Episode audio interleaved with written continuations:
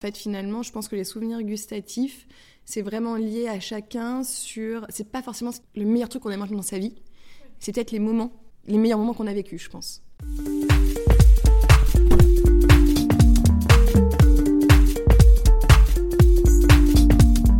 La pâtisserie, c'est avant tout une histoire de goût, de saveur et d'émotion. Je suis Léa Reverdy, amatrice et passionnée de pâtisserie. Mon défi, vous emmener avec moi à la découverte de ce qui fait vraiment un bon dessert. L'objectif ultime, trouver la recette parfaite qui fera fondre vos papilles à coup sûr. Vous êtes sur le point d'écouter un nouvel épisode de Papilles. C'est le podcast qui part à la rencontre des meilleurs chefs pâtissiers pour comprendre l'émotion et les saveurs qui les animent au quotidien lorsqu'ils créent leur dessert d'exception. Après cet épisode, à vous de laisser libre cours à votre imagination et de créer les desserts aux saveurs qui vous ressemblent, tout en vous inspirant des meilleurs. Bonne écoute Bonjour à tous. Pour ce premier épisode, je suis allée rencontrer la chef Nina Métayer, qui a reçu la distinction de pâtissière de l'année deux années de suite et euh, qui est passée par plusieurs grandes maisons comme le Meurice, l'hôtel 5 étoiles Le Raphaël ou le grand restaurant de Jean-François Piège pour ne citer que. Et quand je suis arrivée dans son laboratoire à Issy-les-Moulineaux, ça sentait si bon la galette que j'ai tout de suite été plongée dans son univers et j'avais envie d'en savoir beaucoup plus. Et vraiment, je suis pas restée sur ma faim. J'ai adoré enregistrer cet épisode avec Nina et comprendre sa vision de la pâtisserie, parce que vous allez l'entendre, dans cet épisode, elle m'explique vraiment l'importance de laisser parler ses émotions dans, dans ses créations. Pour elle, en fait, la pâtisserie, c'est surtout un moyen de transmettre et recevoir du bonheur, et c'est ce qu'elle cherche à faire à travers tous ses desserts. Et en prime, elle livre aussi quelques astuces que vous pourrez directement appliquer dans vos prochains gâteaux. Donc sur ce, je vous souhaite une bonne écoute. Bonjour Nina, donc euh, je voulais commencer un peu avec une actualité puisque le 15 décembre dernier donc tu as lancé la délicatisserie.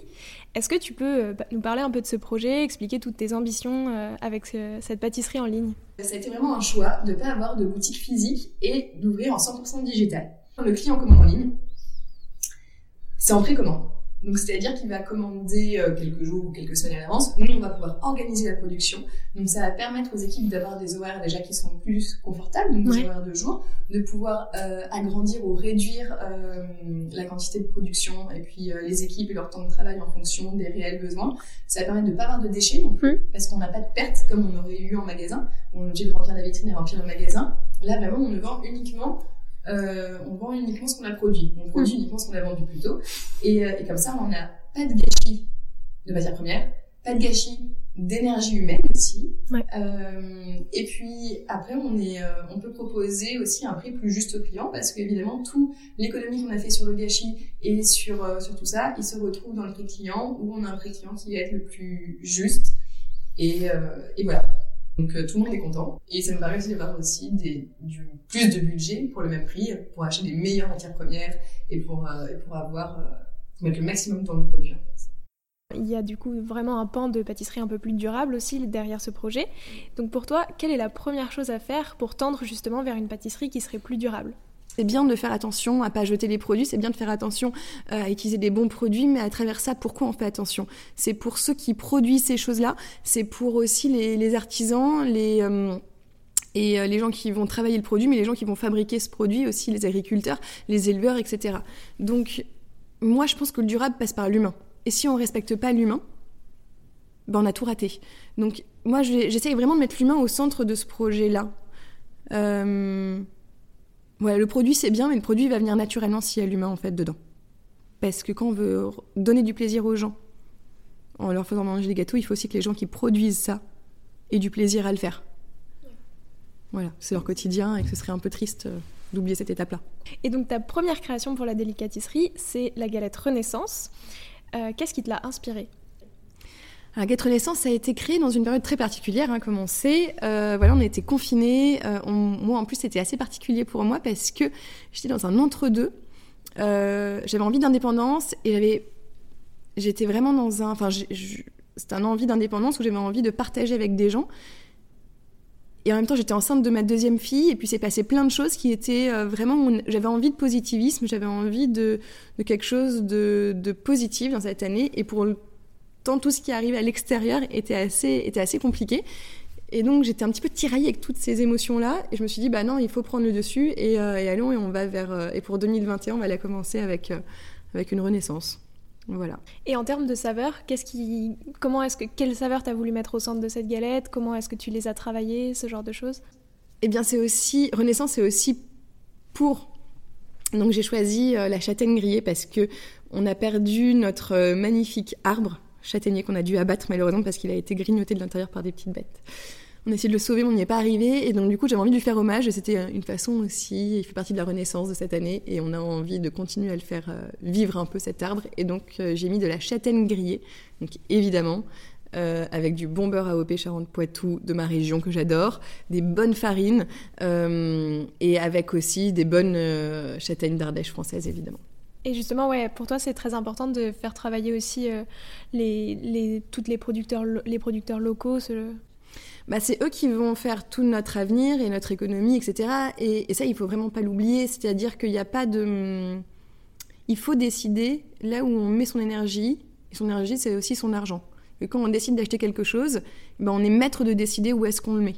Donc, euh, je pense qu'on a des petits choix à faire dans la vie quotidienne comme ça. Et ces choix-là, il faut les prendre en main. Et, je pense que, en tant que professionnel euh, dans ce métier-là, où on travaille des produits tous les jours, c'est à nous d'abord de, donner l'exemple sur ça et à proposer aux clients des produits qui sont euh, le plus locaux possible, en tout cas en, faisant travailler bah, notre pays, nos, producteurs. Et ensuite, on doit aussi communiquer aux clients. Parce que le faire sans le communiquer, on, on n'a pas encore. Euh, voilà, ce qui est bien, c'est de communiquer au client pour que le client, après lui-même, dans sa démarche personnelle, le fasse à son tour. Donc euh, maintenant, je te propose de revenir un peu sur ton parcours, mais vraiment sous le prisme des saveurs qui t'ont marqué. Donc ma première question, c'est quelles sont les saveurs qui ont marqué ton enfance? Alors, euh, moi j'ai 32 ans, donc je suis née en 88, donc mon enfance, on n'était pas encore dans les mêmes schémas de saveurs. Hein. on était bien dans les. bon, mes, saveurs d'enfance, en fait, j'ai été élevée à la chantilly un peu. Euh, je dirais pas que c'est de la bombe chantilly, mais voilà, un peu comme tout le monde, je crois, de notre génération à l'époque. Euh, voilà, j'ai été élevée euh, à la chantilly, j'ai été élevée, mais aux très bons produits. J'ai eu la chance d'avoir. Euh, mes parents ont toujours mis beaucoup d'importance à, bien manger à la maison, et c'est vrai qu'on. Ça a toujours été le centre en fait de notre famille, manger. D'ailleurs, j'ai deux sœurs qui sont cuisinières, c'est pas pour rien, je pense. Et on a toujours eu la chance de manger des bons produits. Pas toujours, c'est voilà, mes, parents déjà étaient assez précurseurs sur ça. On mangeait très peu de viande, mais quand on en mangeait, on en mangeait de la très bonne. Euh, c'est pareil pour le fromage, c'est pareil pour euh, certaines choses. C'était vraiment le moment qui réunissait toute notre famille. Ma mère euh, passait beaucoup, beaucoup d'heures en cuisine. Et c'est souvent des, voilà, des super lasagnes avec des choses bien mijotées longtemps, bien cuites, justement assaisonnées. Enfin, il y a tout un rituel un peu, un peu religieux autour de ça chez nous. et après, quel est ton plus beau souvenir gustatif et qu'est-ce qu'il t'évoque? Alors en fait, c'est très compliqué parce que euh, ça dépend du moment où je, où je vais être. Peut-être que là, euh, j'ai envie de dire quoi là en ce moment, comme on vient de parler de la famille, de tout ça, etc. Là, ce qui me vient à l'esprit, c'est juste simplement des petites crêpes euh, que, que, mon père pouvait faire parfois le dimanche avec simplement du beurre salé et du sucre. Enfin, voilà, des choses très très simples. Puis des choses très simples comme ça, en fait, finalement, je pense que les souvenirs gustatifs, c'est vraiment lié à chacun sur. C'est pas forcément le meilleur truc qu'on a mangé dans sa vie, c'est peut-être les moments, les meilleurs moments qu'on a vécu, je pense. C'est un peu comme des odeurs ou comme des. des... Surtout, surtout pour tout ce qui concerne la nourriture et puis particulièrement le sucré, c'est très très dans l'affectif en fait, on est très dans l'émotion dans l'émotionnel.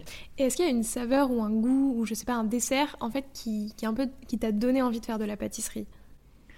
Pas vraiment, parce qu'en fait j'ai pas fait de la pâtisserie parce que j'aimais les desserts.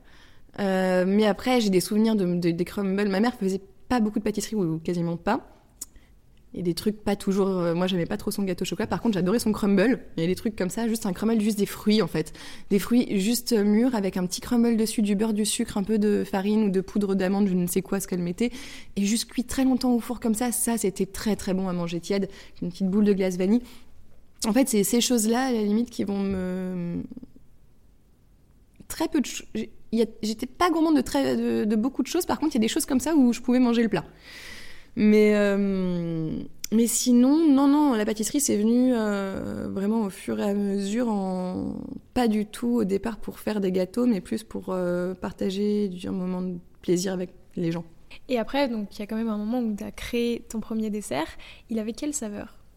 Oh là là, il était raté, je pense. Euh, les premiers desserts, de toute façon, quand on les crée, on essaye de. Euh, déjà, avant de créer, ce qu'il faut savoir, qu'avant de créer, on fait ce que les autres nous ont appris. Parce que créer, c'est pouvoir euh, déjà se prendre du recul sur ce qu'on a appris. Donc, donc déjà, ça met du temps, en fait, à vraiment créer quelque chose.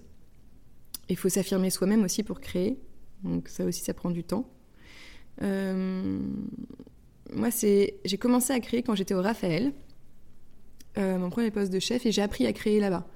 Après, euh, j'ai eu Amandine Chéniaud qui m'a beaucoup aussi euh, aidée dans ça, qui m'a beaucoup, celle qui m'a permis aussi de créer et celle qui, qui était constamment avec moi pour essayer de, bah, de me guider, parce qu'on a besoin d'être guidé.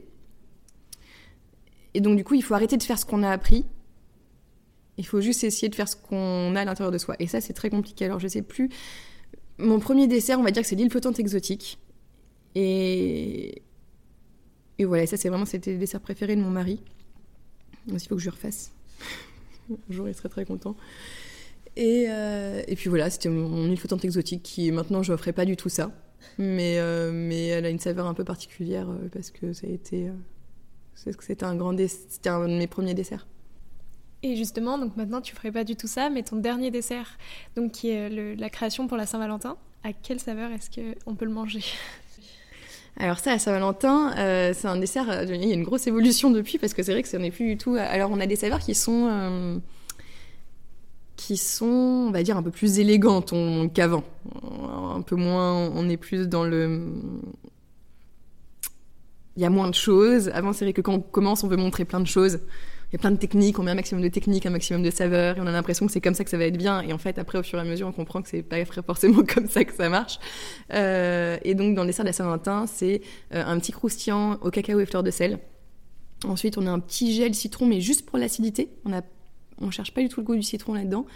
Ensuite, on a un, crémeux euh, à la noisette et à l'huile de thym, à l'huile d'olive infusée au thym. Donc, c'est quelque chose qui est très subtil, légèrement fleuri, mais vraiment juste euh, rafraîchissant et fleuri en fait. Et ensuite une mousse chocolat légère, très légère, avec un petit peu d'huile de thym aussi. Et donc on a, on a juste un dessert au chocolat avec une petite pointe de fleur de sel, cacao, un petit pointe d'acidité. vraiment c'est la pointe d'acidité du citron qu'on cherche, c'est très léger. Et avec l'huile de thym qui vient juste fleurir. Et finalement on a un goût qui est le chocolat, le cacao, enfin deux goûts. Et le reste vient juste assaisonner en fait. Et euh, est-ce qu'il y a quelqu'un pour qui tu as créé ce dessert euh Alors ce dessert-là, je l'ai créé pas pour quelqu'un, mais euh, celui-là, c'était, j'avais envie de, quelque chose qui, qui... En fait, moi, j'aime bien quand même quand les desserts on, transmettent quelque chose. Peu importe, je vais pas chercher à transmettre forcément une idée ou un truc en particulier, mais ça va être le moment où je vais le créer, bah, ça, va, venir, ou en tout cas je vais le chercher, parce que ça ne vient pas toujours tout seul. Hein. Euh, on peut aller chercher un peu. Et, euh, là, euh, dans le contexte actuel, bah, j'avais envie qu'on s'embrasse et puis j'avais envie aussi d'ouverture. Et alors du coup, j'ai choisi de faire deux visages qui s'embrassent, qui vont s'embrasser, ils ils sont pas encore en train de s'embrasser, qui sont sur le point de s'embrasser, comme la promesse d'un baiser. Et je l'ai fait comme un tableau où on a euh, en fait, il n'y a pas de cadre. C'est-à-dire que c'est comme si c'était un tableau, mais sans cadre. Et donc, c'est pour, euh, pour l'ouverture. Et dans, l'ouverture encore, on peut choisir son couple. Donc, on peut choisir homme-femme, femme-homme, homme-homme. Et voilà, et donc chacun va pouvoir choisir euh, son binôme. Voilà. Et après, j'ai pas voulu trop de différences physiques non plus pour, pour permettre aussi aux gens qui ne se reconnaissent pas forcément dans homme ou dans femme, voilà, qui peuvent aussi euh, se reconnaître avec ce dessert-là. Donc vraiment pour l'ouverture de toutes les formes d'amour, pour euh, juste l'amour euh, au sens pur, sans cadre, sans rien, et juste, juste aimer, s'embrasser, faites quelque chose de assez simple, mine de rien, voilà. Et donc pour clore cette première partie, j'ai une dernière question. Ça représente quoi pour toi la pâtisserie? Bah, la pâtisserie, pour moi, c'est surtout le moyen de, transmettre du bonheur et le moyen d'être heureuse. Plus même avant tout. Avant même que de manger des gâteaux, c'est plus euh, transmettre et recevoir aussi. Donc maintenant, euh, je voudrais parler un peu plus des saveurs qui t'inspirent au quotidien. Et moi, ce que je voudrais comprendre, c'est vraiment où est-ce que tu puisses ton inspiration. Euh, par exemple, je sais pas, il y a là le dessert de Saint-Valentin, mais tu en as fait plusieurs autres avant de création autour de la Saint-Valentin. Est-ce que l'amour, c'est une de tes sources d'inspiration principales? Alors, l'amour, c'est quelque chose qui est très important parce que c'est un sentiment qui est très fort euh, chez chez l'être humain, chez moi aussi. moi, je suis, moi, je suis un peu hypersensible aussi, donc c'est je l'ai un, peu mal vécu, mon hypersensibilité avant. Et en fait, de plus en plus, j'en fais vraiment une force. Euh, je me dis, mais en fait, j'ai beaucoup de chance de pouvoir avoir autant d'émotions parce que du coup, ça me. Je suis à l'écoute de ces émotions pour essayer après de les. Euh, bah, d'en faire quelque chose après. Euh, voilà. Et donc, l'amour, évidemment, c'est une émotion qui est assez. qui, qui est très importante pour moi. Dans le monde, je pense que quelqu'un qui aime, quelqu'un qui est heureux, euh, ça suffit en fait. Il n'y a pas besoin de beaucoup plus. Euh, et donc oui, après, euh, il y a aussi l'actualité qui... Parce que parfois, tout n'est pas rose et c'est bien aussi de voir les choses qui sont un peu plus... Enfin, les hauts et les bas dans la vie, c'est ce qui fait qu'on est heureux. Parce que si c'était que des hauts, on n'y verrait plus aucune. Voilà, et si c'était que des bas, c'est pas drôle non plus. Donc en fait, c'est vraiment essayer d'être bah, d'attraper chaque petit moment de vie, d'attraper chaque, chaque chose qui se passe et de se l'approprier pour euh, y trouver un sens. Et en fait, ça, vient, c'est très philosophique finalement. J'ai l'impression que je crée assez de façon philosophique parfois en ce moment. Puis après, il y a peut-être des périodes aussi où je suis plus dans uniquement sur plus dans les saveurs, mais et peut-être d'un point de vue plus technique, est-ce que tu imagines déjà d'abord un visuel et après tu essayes de le retranscrire en saveurs, etc. Ou est-ce que quand même, enfin, il y a toute une émotion, ce genre de choses, tu vois des saveurs et après tu penses au visuel Bah, j'ai pas de règle, euh, ça dépend vraiment de, ça dépend. Pour la Saint-Valentin, tout de suite j'ai vu le visuel. C'était très clair. Ouais. Et les saveurs elles sont venues après. Ça pour le coup c'était vraiment l'idée de la Saint-Valentin, j'ai envie qu'on s'embrasse, j'ai envie de, de faire, passer un message d'amour et d'amour euh, ouvert. Ça, c'était mon message que je voulais faire passer. Les saveurs, après, on les a travaillées, on est venu goûter, on a, voilà, ça c'est, donc, sur les c'était comme ça. Après, la galette, pour le coup, mon, mon châtaignier a été quelque chose de très important qui m'a inspiré beaucoup pour euh, le fait que j'avais envie de. J'étais toute la journée en train de travailler devant ce châtaignier, en fait. Et donc, mm. il m'a. Donc, j'ai. Voilà, la châtaigne m'a. Pour le coup, a été aussi un, un vecteur d'inspiration. Le goût est un vecteur d'inspiration.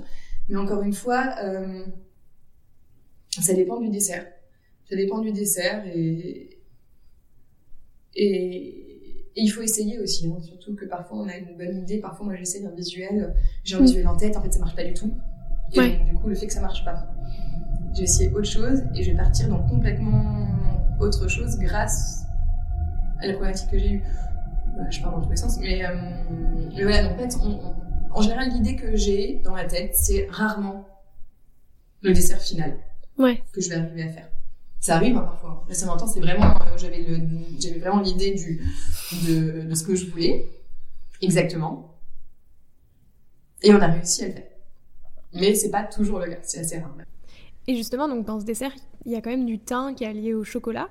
Comment est-ce que tu arrives à imaginer des nouvelles alliances de saveurs? Euh, J'ai toujours bien aimé, mais je n'avais pas forcément travaillé encore. J'ai toujours essayé. Et là, c'est un produit, c'est euh, qui m'a fait goûter cette huile de thym que j'ai adorée. Et c'est venu comme ça en fait. Ils m'ont dit Nina, on a un super produit, tu veux pas goûter euh... Est-ce que ça, voilà. J'ai dit bah ouais, carrément. Je suis en train d'entretenir la Saint-Valentin, ça serait génial. En plus, ça apporterait le côté un peu plus fleuri. C'est vrai que la Saint-Valentin, c'est le truc aux fruits rouges. Alors là, c'est à bannir parce que c'est rouge, etc. J'avais vraiment envie de partir à l'opposé. J'ai pas beaucoup de fruits dans cette saison. J'avais envie de chocolat aussi, c'est rassurant, mais je voulais pas un chocolat noir, lourd, un peu euh, qui. J'ai envie de quelque chose d'un peu plus léger, un peu plus fleuri, qui plairait aussi plus universel, un peu comme ce que j'avais envie de transmettre, et qui plairait aussi à des gens qui n'aiment pas forcément le chocolat. Donc quelque chose de léger. Et euh, voilà, j'ai pas envie d'être trop clivant en fait avec ce dessert. Je suis très clivante avec l'image et en même temps j'ai envie d'ouverture. Donc c'est vrai que j'avais envie que le goût suive aussi, euh, ce que je transmettre dans le visuel.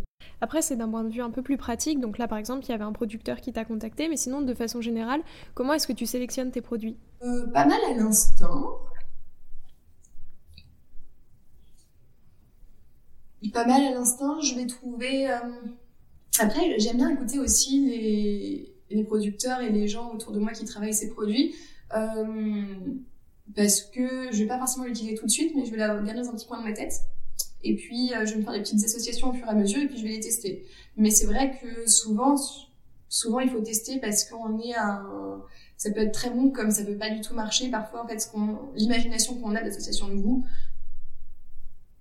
l'imagination ne transcrit pas la réalité en général. Donc, il faut quand même faire plusieurs essais. Finalement, les essais mènent à découvrir des nouvelles choses.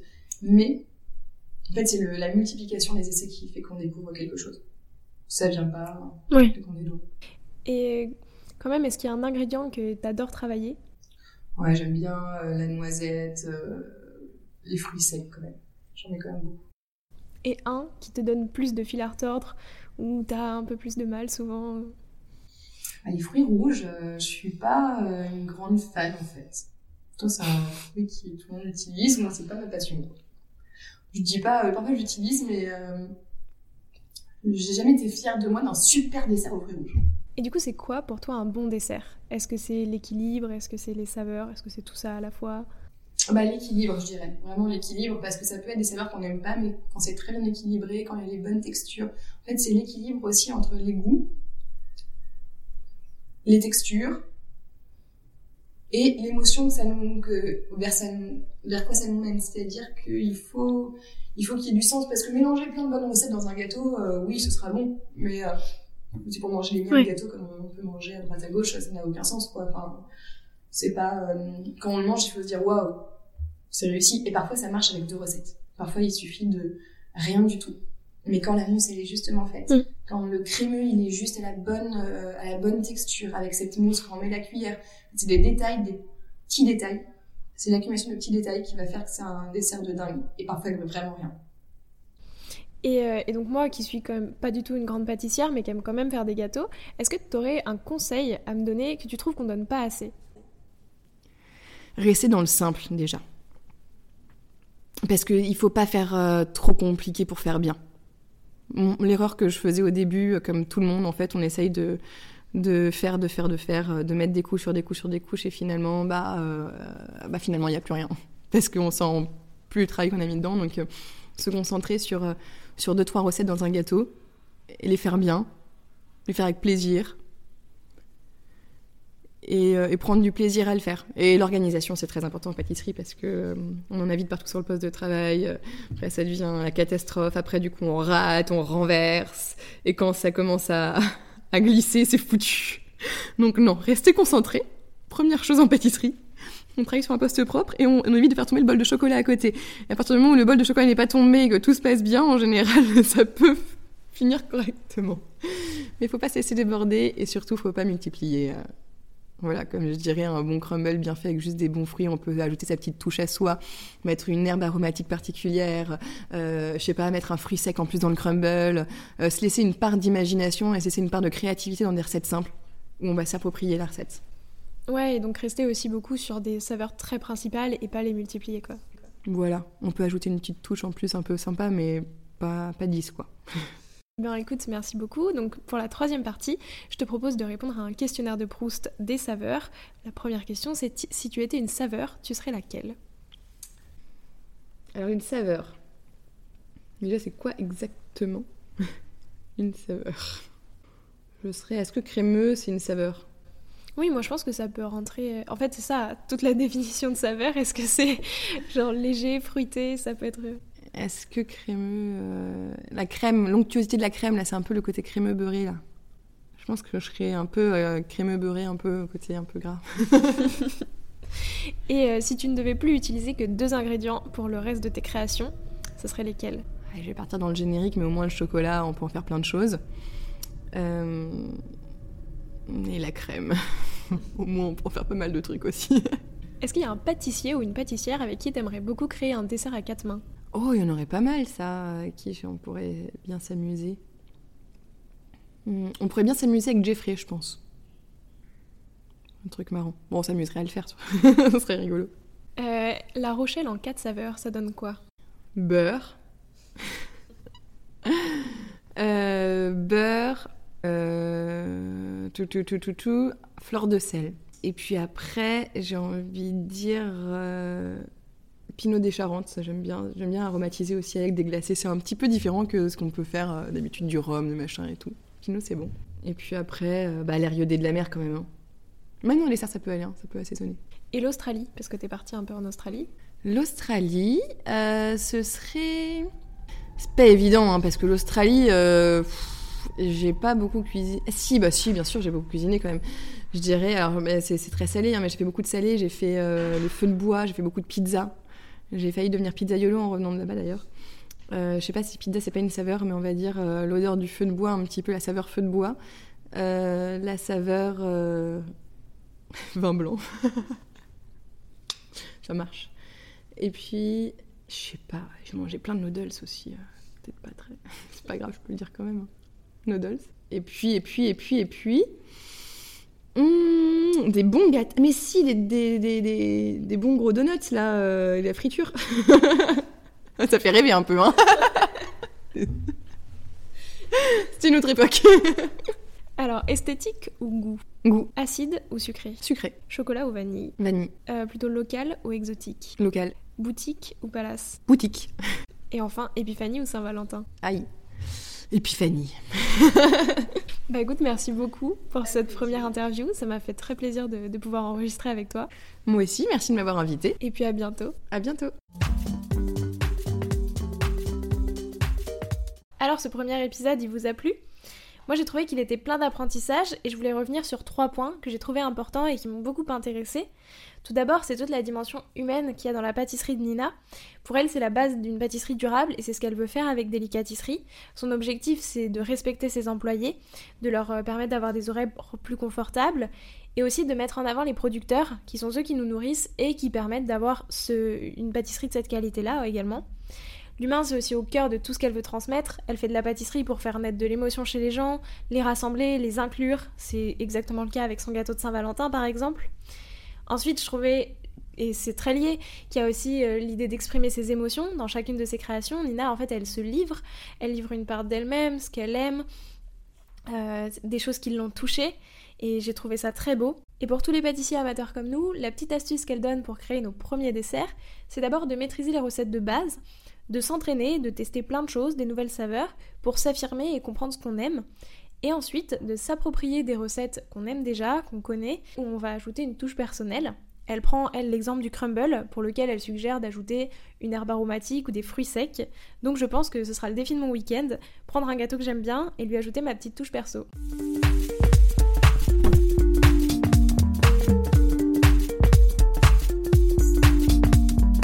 Alors, quel sera votre prochain dessert Merci d'avoir écouté cet épisode jusqu'au bout. S'il vous a plu, n'hésitez pas à le partager aux gourmands qui vous entourent. Et si vous voulez soutenir Papille, deux choses. La première, notez l'épisode 5 étoiles sur Apple Podcast et laissez un joli commentaire. La seconde, vous rendre sur papillepodcast.com, sans oublier le S de papille, et vous abonner à la newsletter pour être prévenu de la sortie des prochains épisodes et des articles que j'écris régulièrement. À bientôt